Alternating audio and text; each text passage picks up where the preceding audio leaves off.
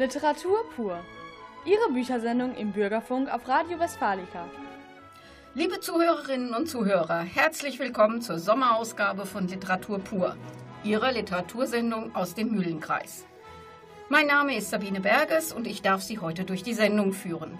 Mit mir im Studio ist Hans Brink. Ja, hallo und erstmal schönen guten Abend.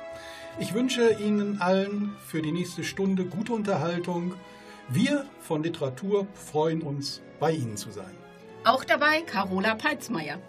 Ja, auch von mir. Hallo und herzlich willkommen zu einer neuen Sendung Literatur pur. Und die Runde voll macht Claudia Kleine-Niermann. Auch ich freue mich, heute Abend wieder bei Ihnen sein zu können und wünsche Ihnen viel Spaß.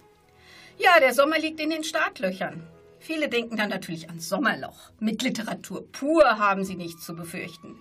Wir haben das Loch mit einer Reihe spannender Buchempfehlungen, mit Interessantem aus dem Literaturbetrieb und mit ganz vielen Veranstaltungstipps überdeckt und so kommen Sie ganz problemlos über den Sommer.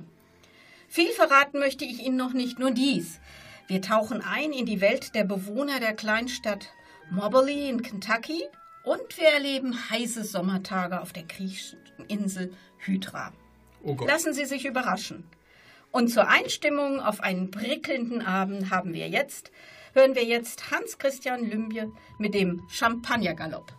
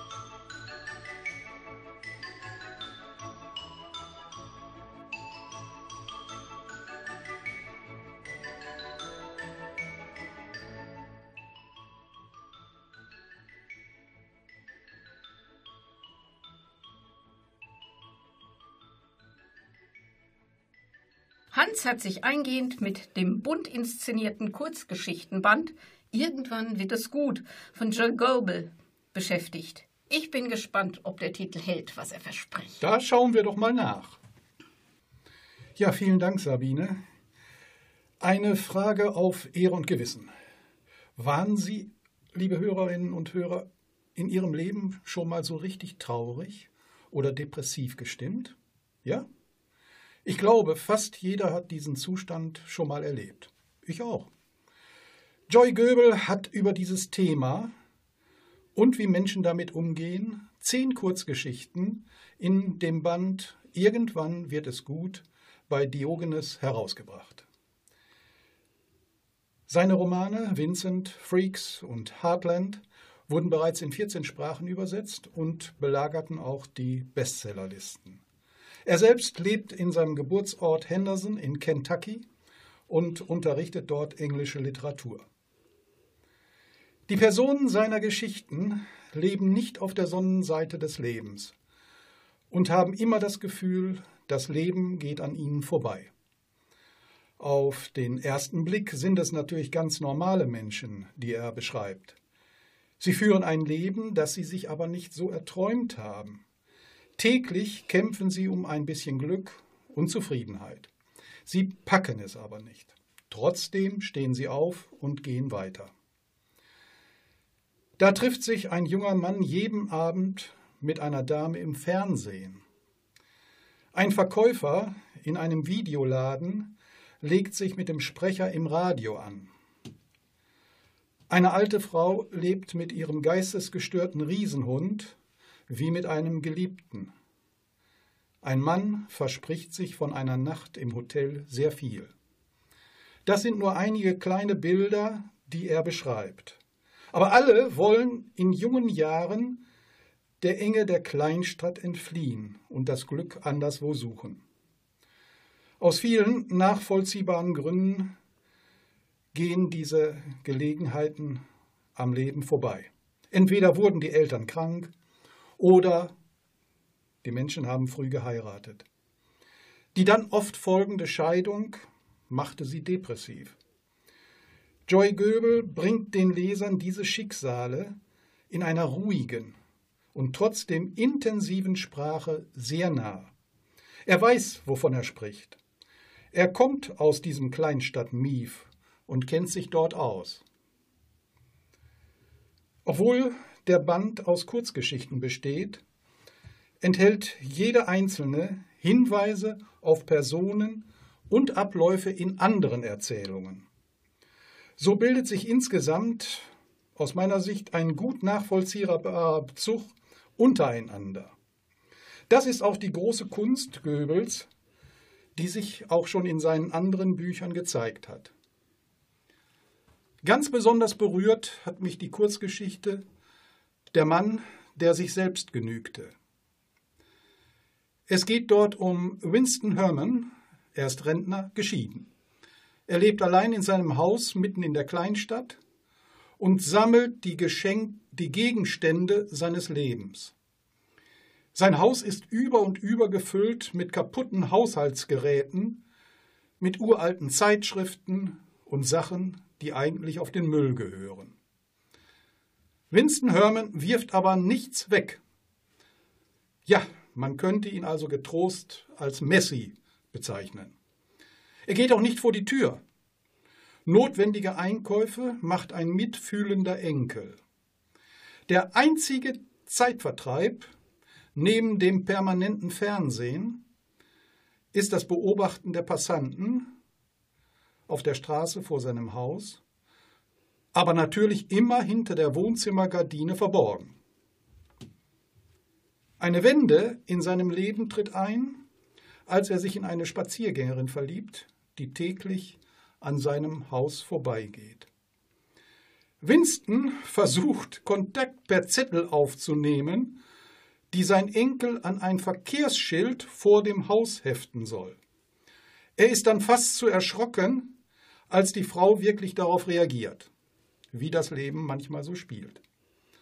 Mit einer kurzen Leseprobe möchte ich Ihnen zeigen, wie Winston aus seiner Isolation und Einsamkeit herauskommt und wortwörtlich über den Mist seines bisherigen Lebens hinwegsteigt. Er nimmt dazu den Weg aus seiner vermüllten Garage die eigentliche Haustür steht völlig zu. Es liest Claudia Kleine-Niermann.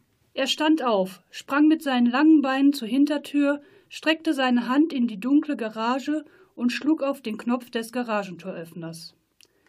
Licht fiel hinein, und das Geräusch war herrlich, und das Tor ging weiter auf. Alles fiel. Es ergoss sich in die Auffahrt, und alles bewegte sich zum ersten Mal seit Jahren.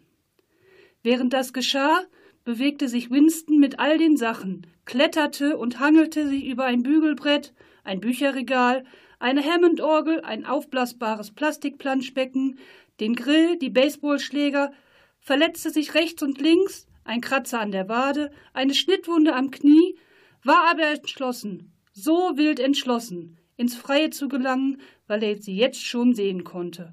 Ihre Augen aufgerissen, mit offenem Mund und sie ging nicht weiter, stand mitten in seiner Auffahrt. Er wuchtete einen Sack Dünger auf die eine Seite der Garage und trat eine Iglo-Kühlblocks auf die andere, trat dann auf einen alten, kaputten Diaprojektor und landete schließlich direkt vor ihr auf dem Beton.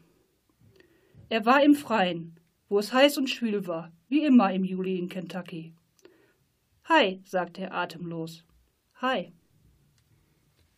Ja, allen Personen in diesen Kurzgeschichten ist gemein, sie sind vom Leben gebeutelt. Trotz aller Widrigkeiten geben sie aber nicht auf. Nachdem sie hingefallen sind, wie gesagt, stehen sie wieder auf. Der Satz und damit auch der Titel des Buches Irgendwann wird es gut, hält sie am Leben und damit im Spiel. Darüber erzählt Joy Goebel und er erzählt grandios. Ein sommerlicher Lesestoff mit Tiefgang. Sehr empfehlenswert. Joy Göbel, Irgendwann wird es gut. Diogenes Verlag, 22 Euro. Musikalisch passend dazu die Titelmusik aus dem Film Jenseits von Eden. Musik.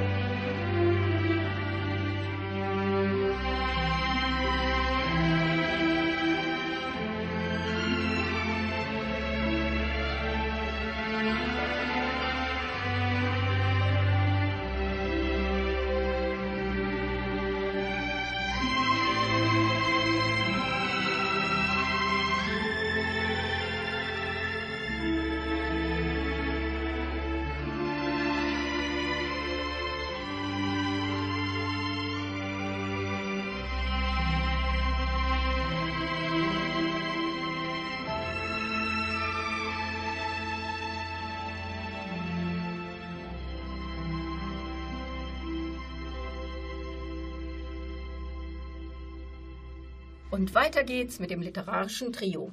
Carola, Claudia und ich, Sabine, wir haben uns den neuen Roman von Lawrence Osborne, Welch schöne Tiere wir sind, genauer angesehen. Carola, du hast ja schon was früher mal von ihm gelesen. Was ist das eigentlich für ein Typ? Ja, der Lawrence Osborne, ähm, amerikanischer Schriftsteller, war früher Reisejournalist. Was ja, ja. man in seinen Werken auch teilweise, ja, ja, was man ähm, auch wirklich merkt an seinen ja, teilweise sehr opulenten Landschaftsbeschreibungen. Ähm, der ein oder andere kennt ihn vielleicht schon durch das Vorgängerwerk, den man vergibt. Ähm, fand ich persönlich auch ganz toll. Das Thema ist ganz ähnlich wie in dem neuen Werk. Und zwar, ähm, ja, kurz gesagt, das Elend prallt auf den Reichtum und den Snobismus der Welt. Ähm, kurz zum Inhalt von Welch schöne Tiere wir sind.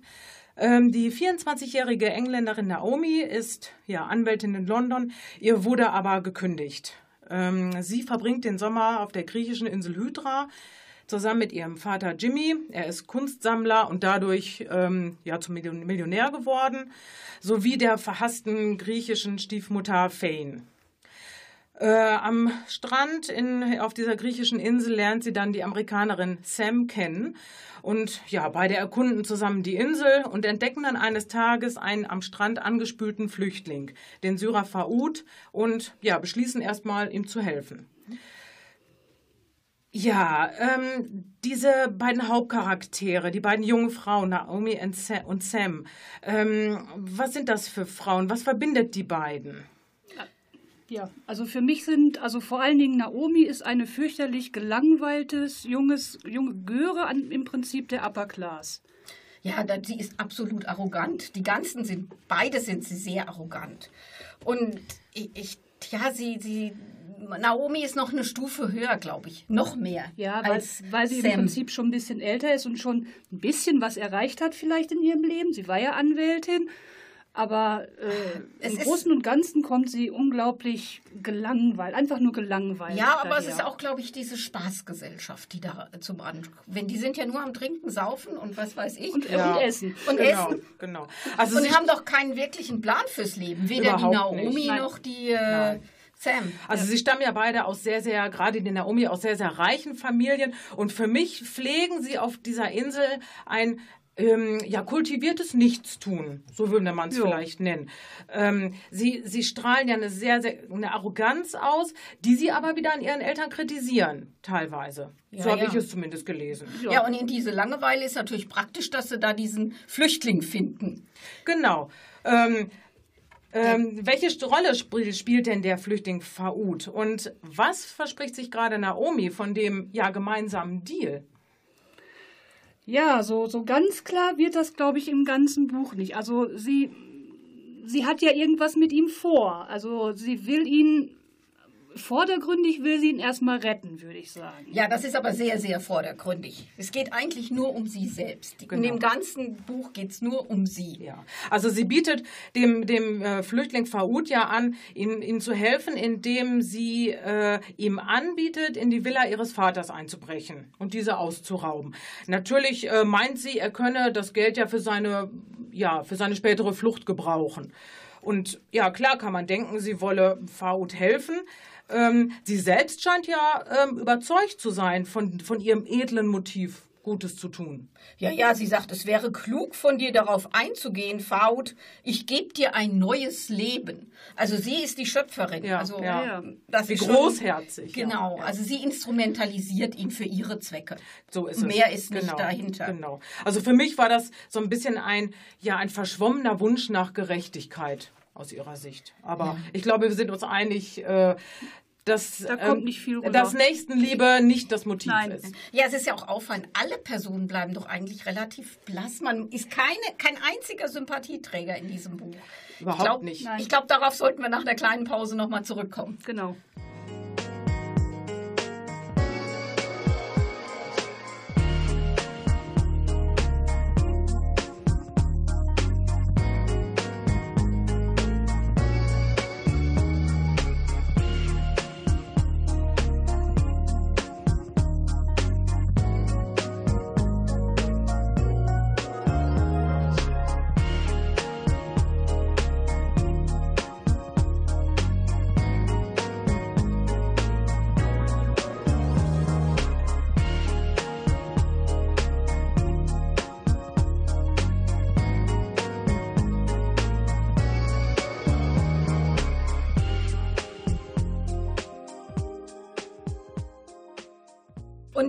Wieder das literarische Trio. Nachdem wir vorhin intensiv auf die beiden Mädchen Naomi und Sam und den Flüchtling Faud eingegangen sind, also mich würde auch interessieren, was ihr von dem Aufbau der Geschichte haltet. Ich habe da so eine, ja, so eine Trennung zwischen zwei, wie zwei Teile empfunden bei der Geschichte. Ja, also ich fand der erste Teil, äh, da ist ja unglaublich viel Reisebeschreibung drin. Ich finde, da merkt man auch, dass dieser Mr. Osborne mal Reisereportagen geschrieben hat. Definitiv, ja. Und es wird unglaublich diese, ja, diese sommerliche Langeweile, diese Dekadenz auf der Insel, die kommt unglaublich gut raus. Ja, das ging mir teilweise auch sehr auf die Nerven, ehrlich gesagt. Ich ähm, habe aber im Nachhinein überlegt, ob das vielleicht genauso sein sollte. Ich denke, er will das nochmal unterstreichen im Prinzip, was er da gesagt hat. Ja. Ganz genau, weil es dominiert für mich sehr ein, ein sehr gemächliches ähm, Erzähltempo. Also diese Beschreibungen über das ja doch sehr privilegierte Leben der Reichen und Schönen auf Hydra, ähm, das wird schon sehr, sehr, sehr ausschweifend. Genau. Ja, und dann plötzlich im zweiten Teil dann ja, Action-Thriller äh, genau. total. James sind, Bond lässt grüßen sozusagen. Da sind wir dann auf einem ähm, ja, dramatischen Roadtrip quasi. Also da beginnt ja eine, wir dürfen jetzt nicht zu viel verraten, genau. aber so viel können wir sagen, es beginnt auf einmal eine atemlose Jagd durch Italien, in dem ähm, Faud von einem Privatdetektiv gejagt wird. Ähm, er ist ihm quasi immer auf den Fersen.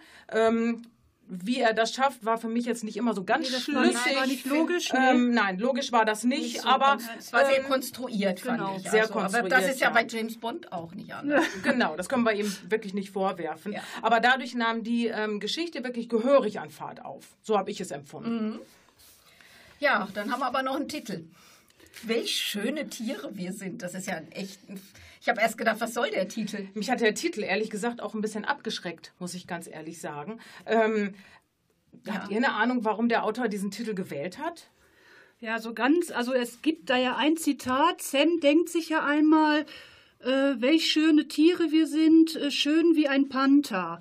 Also sie sieht sich selbst wie, wie ein, ein Raubtier, das ein, ein wunderschönes, aber gefährliches Raubtier. Ja, elegant und aber gefährlich. Genau. Ja, das könnte man so interpretieren, das stimmt. Und ich denke, die, es, wahrscheinlich will er schon sagen, alle verhalten sich im Grunde wie Tiere. Sie sind, gehen nach ihrem Instinkt und haben keinerlei Empathie. Ja, und vor allem, sie leben ja auch nur im Hier und Jetzt. Sie denken ja weder an die Vergangenheit noch an die nee, Zukunft. Das, das machen Tiere ja eigentlich auch nicht. Ja, genau. Saufen, fressen, darauf bedacht sein, dass man selbst nicht gefressen genau. So ist es, ja. Ja, insgesamt, was machen wir fazitmäßig zu dem Buch? Ja, also ich hatte Empfehlen. ja erst überlegt, ähm, ja, was hat sich der Autor überhaupt bei der Geschichte gedacht? Wollte er irgendwie, hat ihn die, die, die, ähm, ja, immer noch aktuelle Flüchtlingskrise irgendwie angespornt, aber ähm, Habt ihr da politisches Fazit überhaupt, überhaupt keins raus? Nein, nein, überhaupt nicht. Nein, also die politische Situation dahinter spielt überhaupt gar keine nein. Rolle. Nee. Also für mich hat der Autor auf jeden Fall eine äh, Faszination für die dunkle Seite im Menschen. Das gefiel ja. mir wirklich ganz gut. Ähm, er er ja, beschreibt Abgründe, Obsessionen, er beschreibt eine latente Verzweiflung und auch das, was die Charaktere daraus machen. Ähm, das hat mir wirklich gut gefallen. Ähm, er beschreibt auch die ja, sehr ungleichen sozialen Gesch äh, Schichten. Die Reichen und Schönen, die ja, ja wirklich auf dieser Insel ja. komplett unter sich sind. Genau. Ja, und die, die Bevölkerung ja. wird ja nur als schmückendes Beiwerk ja. gesehen. Die haben zu die dienen, das ist die, Die Einheimischen können kochen und den Schnaps ran tragen. Genau, Haushälter, Fischverkäufer, genau. genau. Mhm. Nur die Moral von äh, der Geschichte fand ich dann ja ein bisschen, naja, die schönen Tiere gewinnen. Letzten ja, Endes es war so, oder? Ja, das stimmt. Ja, also mein Fazit ähm, ist, ähm, mir, mir fiel es ein bisschen schwer, ähm, zu diesen ja, oberflächlichen Figuren eine Beziehung aufzubauen, weil ich dann irgendwann auch sehr genervt war, einfach von dieser ständigen Dekadenz, von dieser Arroganz, von dieser Selbstverliebtheit. Allerdings muss man sagen, dass der Autor ja diese, diese Oberflächlichkeit seiner Charaktere ganz bewusst als Stilmittel benutzt. Genau. Ich denke, das war ein gutes Schlusswort. Jetzt hören wir Leonard Cohen. Der hatte auch ein Haus auf Hydra. Und so hören wir Sisters of Mercy. All the sisters of mercy, they are not departed or gone. They were waiting for me when I thought that I just can't go on. And they brought me their comfort, and later they brought me this song. Oh, I hope you run into them, you who've been traveling so long.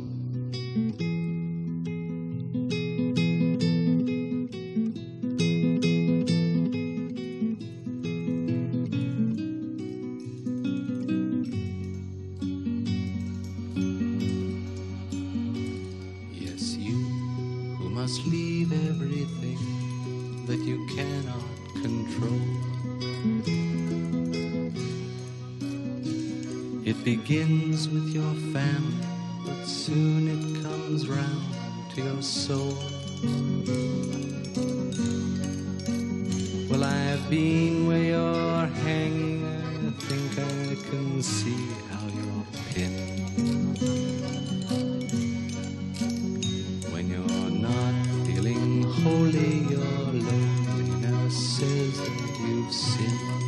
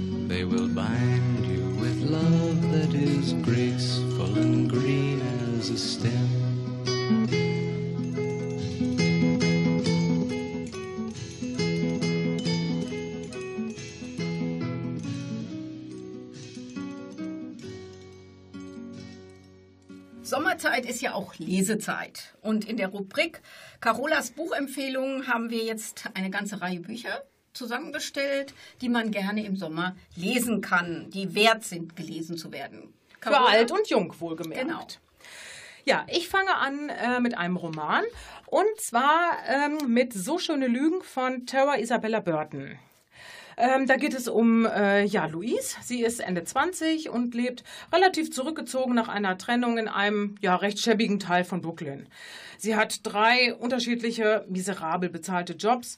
Ähm, sie wollte ursprünglich Schriftstellerin werden, aber ihr fehlt so ein bisschen ähm, der Zugang zu den wichtigen literarischen Kreisen in New York. Dann lernt sie zufällig Lavinia kennen. Lavinia ist eine ja, verwöhnte, gelangweilte Göre, Anfang 20, hat reiche Eltern, die ihr Leben finanzieren und lebt in einer großen Wohnung in New Yorks bester Lage.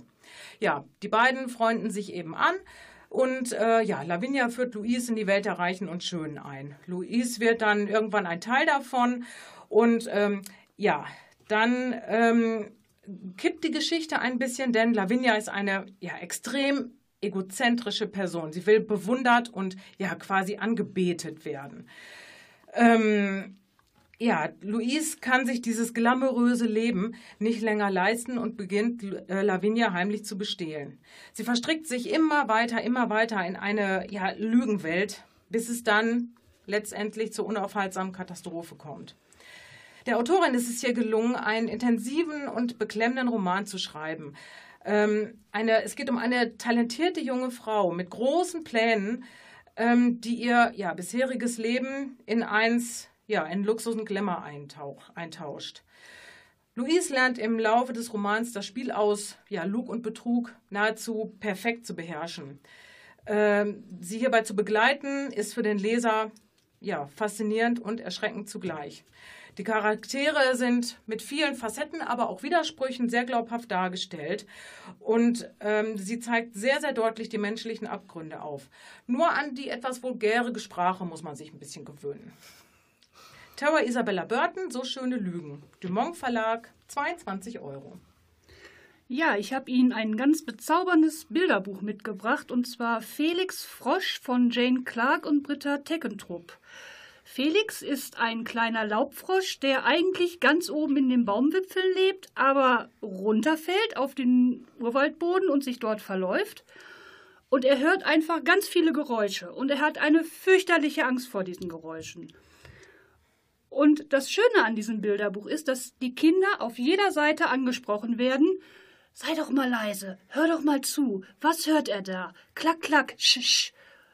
Lauter solche wunderschönen kleinen Sachen, die die Kinder wirklich mit in die Geschichte reinziehen. Und äh, Auf der Suche nach seinem Zuhause klettert Felix dann irgendwann einen ganz hohen Baum hinauf und dort findet er natürlich seinen Vater. Das muss natürlich äh, ein schönes Ende haben, so ein Bilderbuch.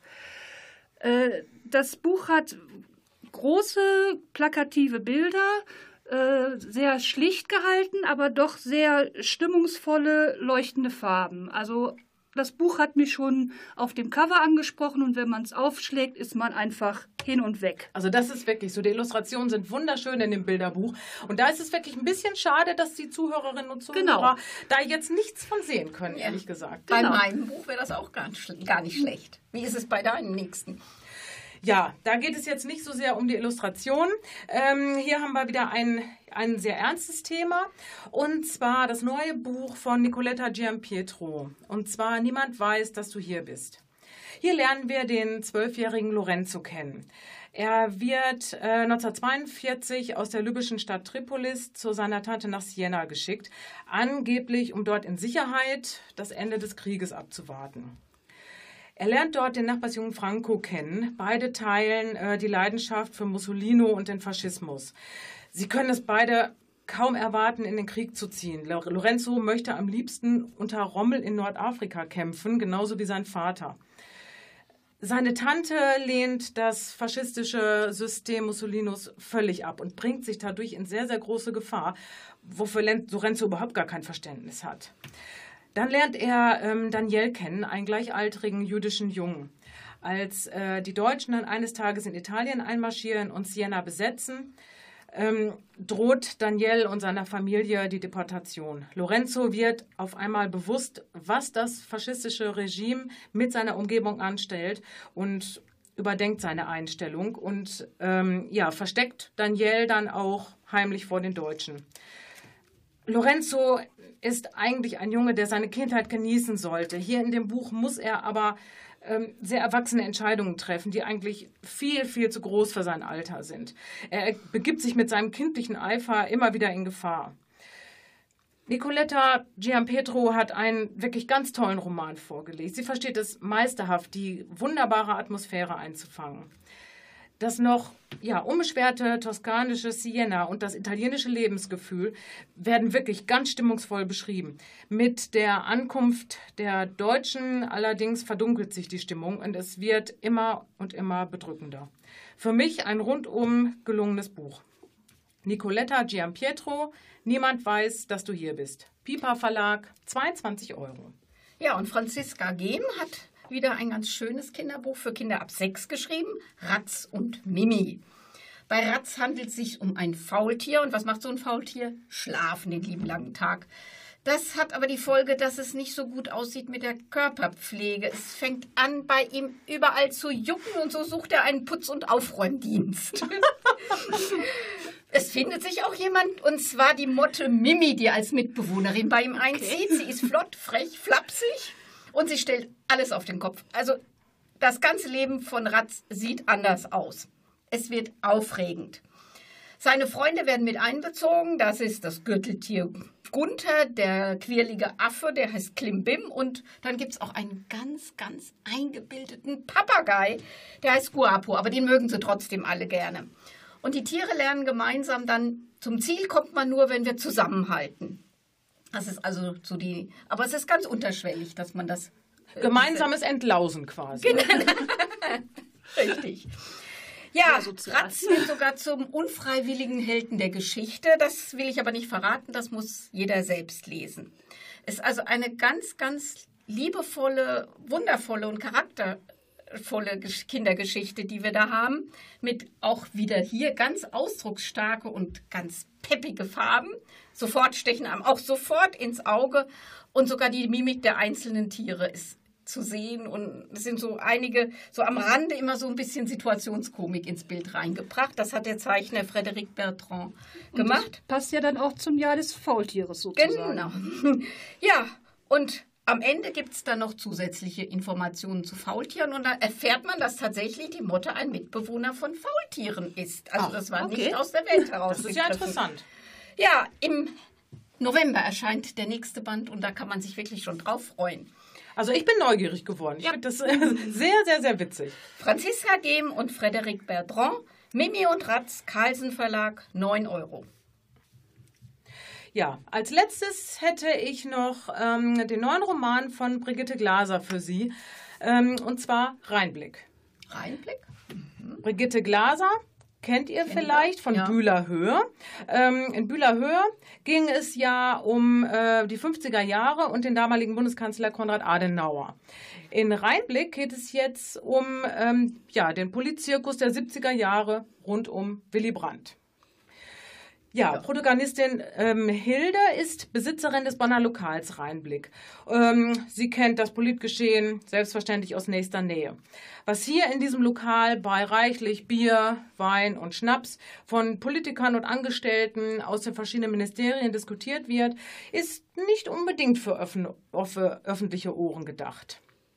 Hilde mhm. sieht sich zu strengstem Stillschweigen verpflichtet und sie lässt die Gäste zumindest glauben, dass sie politisch völlig uninteressiert ist. Sie sagt immer, ach Liebelein, das geht da rein, da raus bei mir, das weißt du doch. Finde ich ganz zauberhaft. ja, eines Tages ähm, allerdings wird sie erpresst und lässt sich dazu oh. herab, geheime Informationen weiterzugeben. Natürlich mit fatalen Folgen. Eine große Rolle hierbei spielt auch Willy Brandt, welcher 1972 mit der SPD einen überragenden Sieg einfährt. Daraufhin stehen in Bonn Koalitionsverhandlungen an und ähm, Brandt muss sich allerdings wegen ja, komplettem Stimmversagen einer OP unterziehen. Das war damals anscheinend wirklich so. Okay.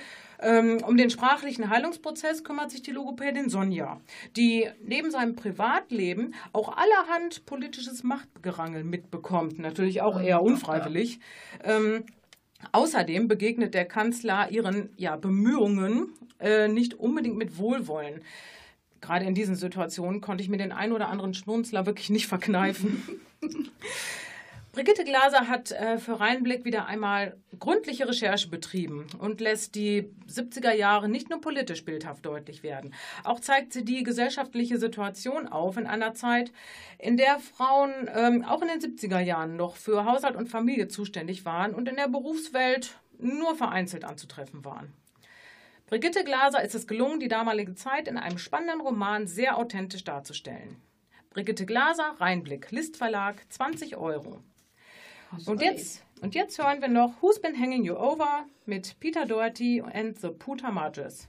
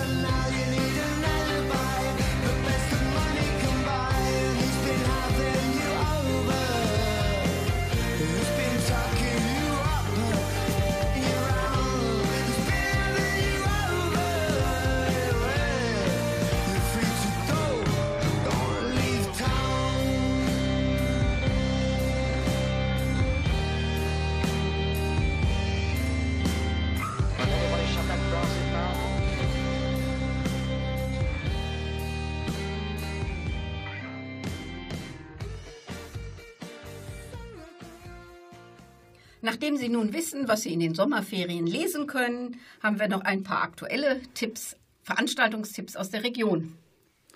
Im Literarischen Verein Minden stellt Irmina Ibrücker am Mittwoch, dem 3. Juli, den Roman Der Mond und das Feuer von Cesare Pavese vor. Ort Minden, Hansehaus am Papenmarkt. Beginn 19.30 Uhr. Im Rahmen der Veranstaltungsreihe Wege durch das Land lesen am Sonntag, dem 23. Juni, in der Rossmühle in Hüllhorst Helene Grass, das ist die Tochter von Günter Grass, und der Schauspieler Wolfram Koch aus Underground Railroad von Colson Whitehead. Ein ganz besonderer literarischer Leckerbissen. Beginn ist um 14 Uhr. Am Dienstag, den 25. Juni, können in der Stadtbibliothek Minden zwei- bis dreijährige Kinder gemeinsam mit ihren Eltern die Welt der Bücher kennenlernen. Beginn 15.30 Uhr. Am Dienstag, dem 6. August, findet wieder in der Stadtbibliothek Minden der beliebte Literaturnachmittag für Senioren statt. Da freue ich mich doch. Lesetipps für noch mehr Lust auf Literatur warten dort auf uns. Beginn 15 Uhr. In der Zeit vom 21. bis zum 25. August findet in Bad Oeynhausen-Löhne im Aquamagica Park das 18. Internationale Literaturfest Poetische Quellen statt. Nationale und internationale Autorinnen und Autoren präsentieren sich in Lesungen und Gesprächen. Als Gäste erwartet werden Raoul Schrott, Rolf Becker, Michael Keller, Thomas Stressle und viele mehr. Die Moderation übernimmt wie immer Jürgen Keimer. Die einzelnen Veranstaltungen entnehmen Sie bitte der Tagespresse oder Radio Westfalica. Am Mittwoch, dem 9. September, findet im Preußenmuseum in Minden ein Lesekonzert statt. Das war was ganz anderes. Das Motto des Abends: Ein Winter auf Mallorca. Und das im Sommer. Und das im Sommer. Literatur und Musik rund um die Insel. Beginn 20 Uhr. Über die ganzen Sommerferien bieten die Stadtbüchereien in Bad Oeynhausen, Espelkamp und Porta Westfalica wieder den beliebten Sommerleseklub an, das Leseförderprojekt des Landes Nordrhein-Westfalen. Mitmachen können alle Altersstufen, vom Kleinkind bis zum Senior. Besonders viel Spaß macht es, in der Gruppe zu lesen und gemeinsam ein kreatives Leselogbuch zu führen. Beim Abschlussfest gibt es dann Urkunden und besonders Kreative können einen Lese-Oscar gewinnen. Anmeldung und nähere Informationen in den drei genannten Stadtbüchereien oder im Internet unter sommerleseklub.de. Vorausschauend möchten wir auch noch auf die Frankfurter Buchmesse hinweisen. Sie findet ja wieder im Oktober und zwar vom 16. bis 20. Oktober in Frankfurt statt. Eigentlich ist die Buchmesse ja für Fachbesucher geschaffen, doch am Samstag und Sonntag, den letzten beiden Tagen, ist das gesamte Messegelände für Privatbesucher geöffnet. Informieren können Sie sich dort über Neuerscheinungen und über die Veröffentlichungen der Verlage. Selbstverständlich sind bekannte, aber auch recht unbekannte Schriftstellerinnen und Schriftsteller mit Lesungen und Gesprächsrunden dort vertreten. Die Frankfurter Buchmesse ist an diesen Tagen ein Magnet für Menschen, die Bücher mögen. Volles Haus ist vorprogrammiert. Und in diesem Sinne hören wir nun Vincent Weiss mit Ich brauche frische Luft. Übrigens, Vincent Weiss tritt im Rahmen des Parklichterkonzerts in Bad Oeynhausen am 2. August dort im Kurpark auf. Bin noch immer der Junge aus den alten Geschichten, auch wenn's im Norden so viel Neues gibt sich was ändert, wäre zwar spannend zu wissen. Wenn ich bleibe, dann verzweifle ich. Verbind mir die Augen, ich komm blind zurecht. Kenn jeden Winkel hier längst auswendig. Fühl mich dort fremd, wo mein Zuhause ist. Ob's wieder besser wird, glaub ich nicht. Ich werde es sicherlich ein Stückchen vermissen, doch es wäre besser zu gehen. Ich brauch frische Luft damit ich wieder bisschen atmen kann. Irgendwo sein, wo ich noch niemals war. Nimm meine Jacke und lauf einfach los. Ich brauch frische Luft, damit ich wieder bisschen atmen kann. Wenn was endet, fängt was Neues an. Muss nur dran glauben und dann wird alles gut.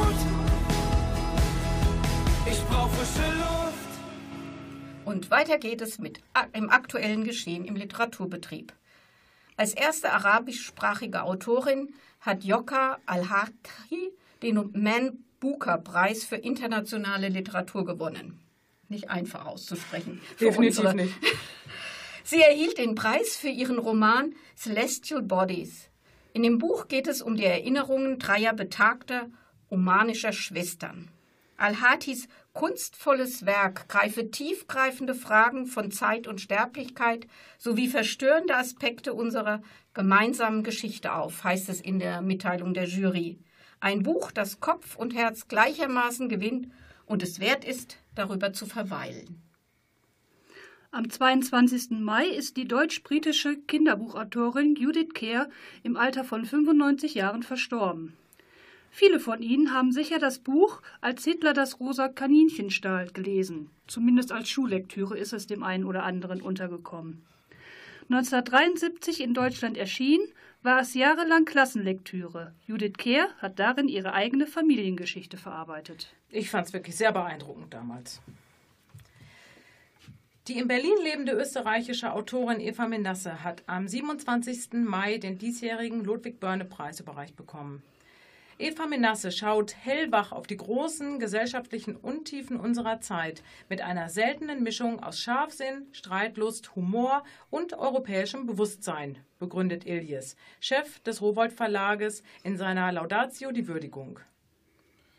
Die Schriftstellerin Dörte Hansen erhielt für ihren Roman Mittagsstunde den Rheingau Literaturpreis 2019.